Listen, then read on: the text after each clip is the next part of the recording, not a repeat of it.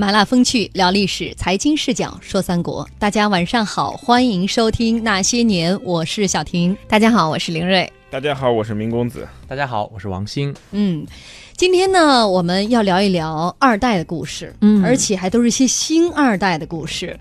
好像这个直播间四个人都够不上星二代哈，我们都是二代，但是前面没有形容词。我们都新一代。但是对我们可以努力将自己未来的二代对走上这个什么 什么二代之路。对，待会儿半点的时候，我们可以放一个二代的片花给大家听听。我们压力好大呀！平时都是我要求孩子，终于孩子也，我闺女千万别听这期节目，嗯，她她会要求我的。妈，能让我成为什么富二代之类的吗？你怎么不要求你自己？今天我们给大家带来的是三国特别节目，看一看三国二代们的坎坷星途。嗯，今天在微信公众平台上回复的关键词就是“二代”两个字。回复这个关键词，您有机会获得我们送出的充满有限想象空间的即开型中国体育彩票，面值是五十元。今天依然送出四份。另外，九点半到九点四十还是我们那些年专属的摇红包时间。在这个时间段，您只要在我们微信公众号下方“摇一摇”的这个板块点击进去，就可以参与摇红包的活动。加入我们的方式也非常简单，打开微信公众号里搜索“那些年”，找到我们，然后加入我们就可以了。嗯，我们的头像是一个金话筒。呃，还没开始说二代呢，就有朋友在平台上留言说：“你说这人呢，真的不如机器哈！你看那手机，一代就比一代强，人就是不灵啊。”但是来听一听这个三国时期这些二代们的故事啊，我相信应该也会对现代的人有所启示。嗯，我们先来讲一个大家比较熟悉的人物哈，马超。大家对他都很熟。其实说来呢，马超也是一个名将之后了哈。他是汉末大军阀马腾的儿子，从小呢就是勇武过人。早年随着父亲征战的时候，曾经遭到过敌人的袭击，结果他有多厉害啊？当时敌人的长矛向他刺来，他一把就给他折断，自己毫发无伤。嗯但是呢，这样骁勇善战的马超，最后却背上了一个坑爹的恶名。嗯，按理来说，他好像从勇武方面是青出于蓝胜于蓝的啊。嗯但是怎么坑爹的呢？在小说《三国演义》当中，马超因为是被曹操灭门才开始复仇造反的，但是正史上啊，恰恰相反，他的父亲马腾还有他的几个兄弟都是因为他造反才死的。史书记载，在公元二零八年，马超的父亲马腾以及马超的弟弟马修、马铁都进入到了曹魏做官了，唯独只剩下三十三岁的马超是留守西凉，接管父亲的部队。然而，掌握了兵权的他，似乎有一些飞扬跋扈、忘乎所以了。嗯在公元二一一年，曹操治兵关中，马超就联合关中的诸侯韩遂这些人呢，抵抗曹操。不幸呢，就中了曹操的离间计，大败而归。一年之后，不甘失败的马超又扛起反曹的大旗，卷土重来，兼并陇上很多的县啊，并且在张鲁的帮助下攻略凉州。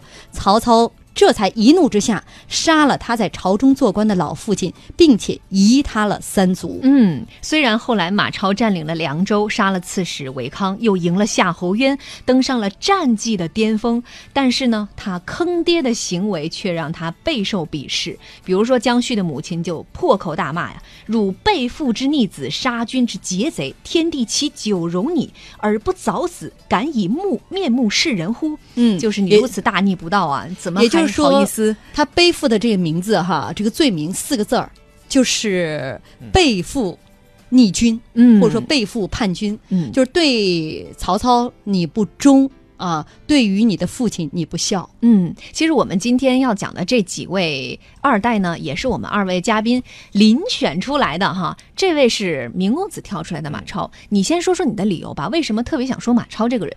呃我觉得马超他有一个称号啊，神威天将军嘛。嗯，《三国演义》的五虎大将，也就是《三国志》的四虎上将啊，其中非常重要关中赵马黄，对神威天将军。但我认为马超是个名不名不副实的神威天将军。我为什么这么说呢？就刚才我们聊到说马超这个人很坑爹呀。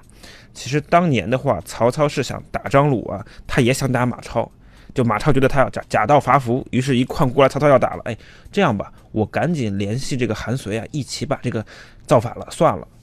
当时就像我们刚才两位主持聊到的，马超不仅马超的父兄啊在曹操的手底下，韩遂的儿子也在曹操的手底下。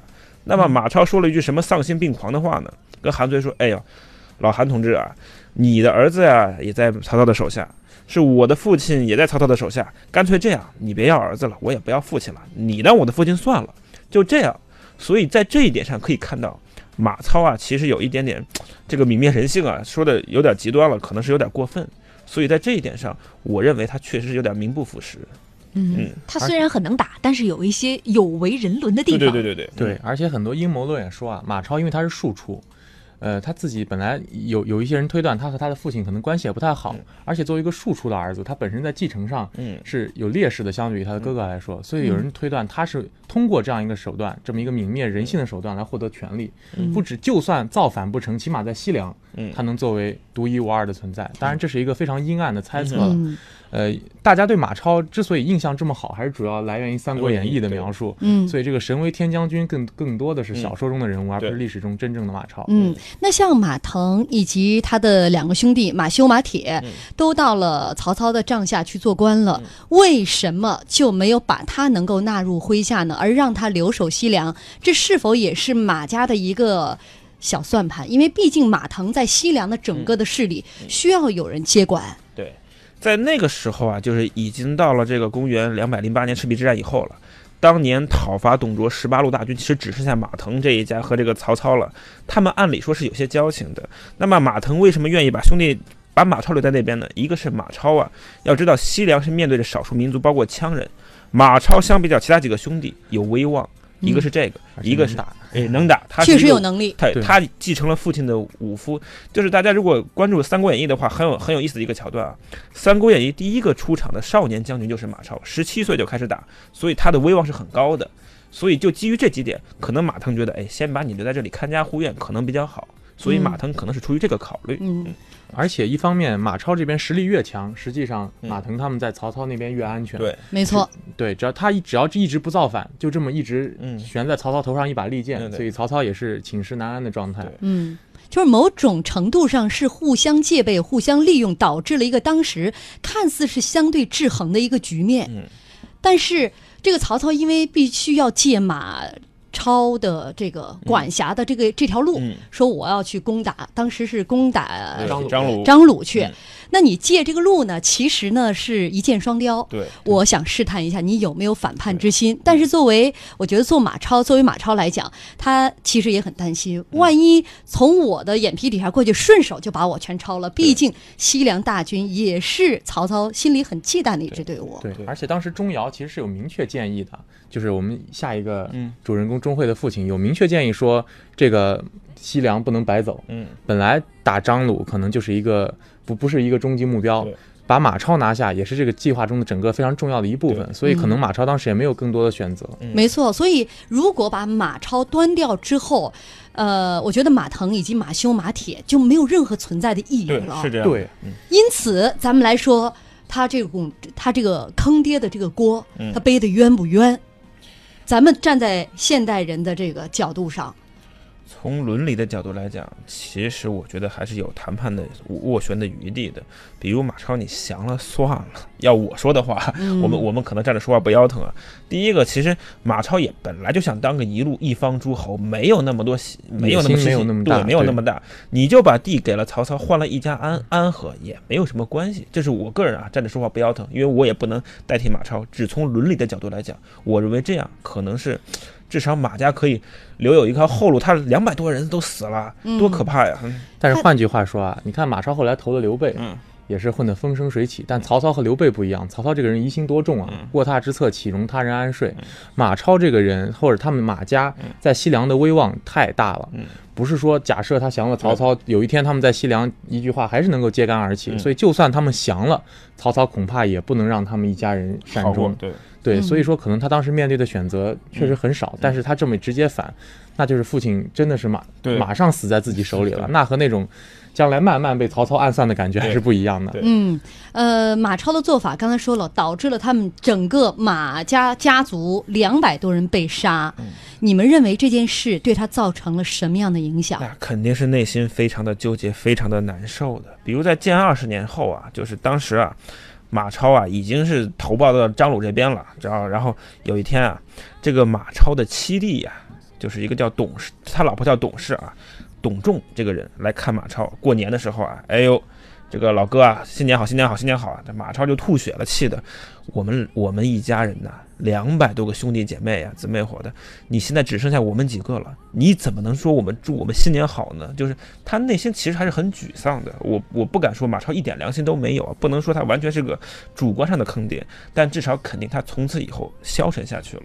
嗯对，马超痛苦是一定的嗯，因为这像像我刚才说的，所以慢性死亡和快速死亡比，虽然最终的结果可能一样，但这样的真的就是亲有有相当于是他亲手终结了自己亲人的生命，所以他自己还是很痛苦的。所以他其实在后来也就没有过更高的战功了，对。没有更大的野心，嗯，就慢慢的相当于有些消沉下去了。我觉得这几方面，一方面就是世俗的骂名，肯定让他抬不起头来。对，其二呢，逃到刘备那里，刘备对他也会有所忌惮。你毕竟连自己的老父亲都不要了，你做出这种背叛来，对所以用他的时候会有所顾忌。第三呢，他毕竟两百多号自家人嗯死在自己的手下，间接死在自己的手下，所以他会更加谨慎，嗯也。之后是很难看到他在做出这么鲁莽的事情来，对包括刘备手下有个人要反叛，找他彭样，对彭样，对彭样，找他去说心里话，嗯他立刻就把彭样给出卖了。对。当时说明，当时其实呃彭样是被刘备发配到远方他当边边远地区的一个小官去。彭样说：“哎呀，这不像话，我怎么能这样呢？干脆啊，君呐、你这个武将很高，我也有智谋，咱们两个里应外合，把刘备给端了吧。”那那刘马超一听，那不行，那不行，赶紧把他出卖了。这件事情传出去之后，肯定大家也都知道。那么无论怎样，别人也会觉得，哎，你这个马超也是一个这个卖卖友求荣的一个家伙，所以马超肯定过得是很难受的，也说明他在刘备底下并没有我们想的那么的威武。嗯，所以履薄冰。马超在四十多岁的时候就去世了、啊。这个坑爹的的骂名，他背了一生，但他可能都没有想到会背一世。对，还好罗贯中，嗯 给通过演绎的方式给他。在人民的心中，起码把这个骂名抹过去了。对，嗯，好，我们稍微休息一下。今天给大家带来的是三国特别节目，来说一说三国二代们的坎坷星途。微信公众平台回复的关键词是“二代”，和我们沟通的方式是在微信公众平台搜索“那些年”，找到我们，并且关注我们就可以了。我们的头像是一个金话筒。欢迎大家继续锁定收听《经济之声那些年》。我们今天给大家带来的是三国特别节目，说一说三国二代们的坎坷星途。呃，刚刚说了一个最背负骂名的马超是马超，嗯接下来我们说一个最有野心的吧，嗯因为那么多星二代号称想夺取天下的，还史书当中真不多见。对，而且这个还真就是迈出了那一步哈、钟会。其实，在之前的节目当中，我们也有所涉猎。他是三国时期魏国名将、谋士、书法家钟繇的儿子，绝对是这个出于出于出于名门哈。而且是 最小的儿子是多钟繇受宠啊老来得子。嗯，对，钟繇生前啊，虽然说没有留下太多的传奇事迹，但是人家位列三公，也足以证明他有多么的不一样。而钟会遗传了他老爸的强大基因，从小那就是才华横溢、文韬武略。在成为司马家族的幕僚之后，也是屡出奇谋，功绩显赫呀。嗯，钟会其实小的时候就很聪明，很聪明。少年天才。嗯，对就之所以我推荐他的理由啊，就因为钟会这个人啊，真是博上身家，奋力一击，从此再无回头之路了。对，真是怎么感慨一下呢？关山难越，覆水难收，纵横一世，糊涂一世。就跟他刚才说的一样，他从小啊，这个就天分显现的特别早。他因为他是钟繇的小儿子，所以又钟繇又偏爱他的这个钟会的母亲，所以他从小这呵护百般呵护之下长大，可以说是温室里的花朵。但他却并不像那些温室里花朵一样，就是不谙世事，对，嗯不学无术，他从小就非常聪明，就是年纪轻轻就当上了尚书这样的高官。呃，不光是朝中的人，包括很多闲云野鹤的那些文人，对他都有极高的评价，包括阮籍、嵇康这个对他都有很高的评价。所以他从小就是社会上的一颗明星，也是政坛上的一颗明星，备受关注。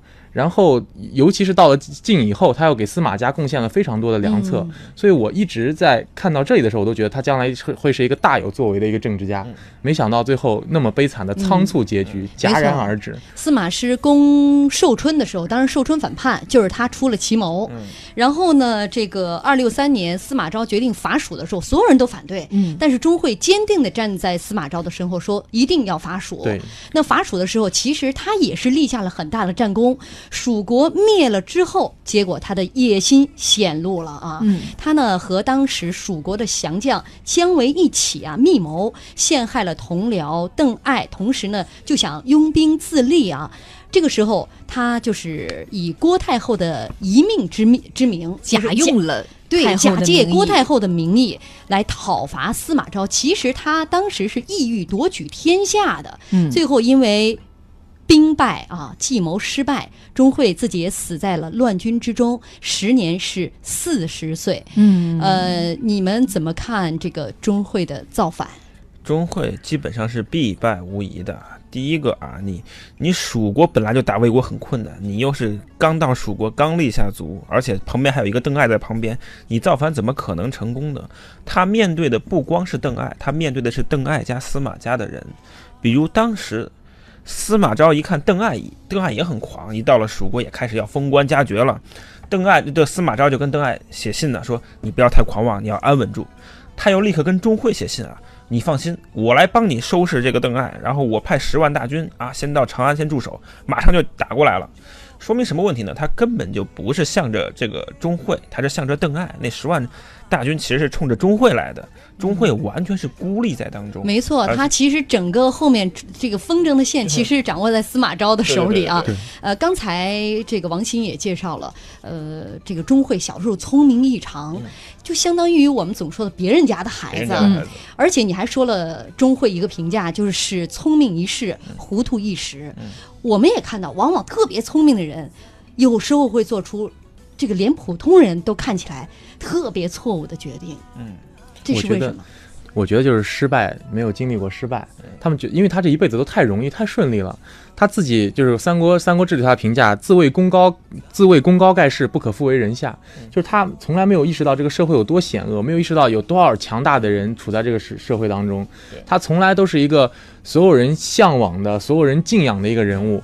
他永远不知道那些。像比如说，他最后死在乱军之中，他永远不知道那些真正踏踏实实是怎么做事，他的目光都放得很高、很高、很长远。就是因为这些孩子，我们在教育当中可能忽略了对孩子一些挫折教育。对，尤其这些天才，从小把他捧在手心里，都夸用我们现在流行嘛，夸奖式的教育，要让孩子有自信。对。但是呢，适当的情况下，他意识到这个强中自有强中手，让他知道怎样掩盖身上的光芒，怎样虚心的学习。不管你有多高的社会评价，你永远要不忘初心，保持那个谦谦卑的自己。对。接着王鑫的话说两句啊，因为就是。王鑫说了一个很重要的观点，一定要给孩子看到不同的一面，不要老夸奖他。我把这个再往深推一步，我们在这个世界是很复杂的，在每一个世界的规则里面都有不同的参考系。比如像钟会，他非常熟悉怎么跟士大夫玩，他非常熟悉怎么跟朝廷上的官二代玩，所以他这可游刃有余。他之前跟司马家处的非常的好，但是他非常不善于跟将军们、跟士就跟这些武卒们打交道，以至于他一路就是他。之前没有带过兵，他一路伐蜀，一路把基本上所有的武将给得罪光了。比如他杀了当时许褚的儿子徐毅，他到了晋蜀国之后，别人是造谣，最后是怎么弄死他的呢？说你看啊，这个钟会啊，在府里面埋伏好了这个刀斧手，进去一个士兵就杀一个，那士兵最后都相信了，全部都来反攻来钟会。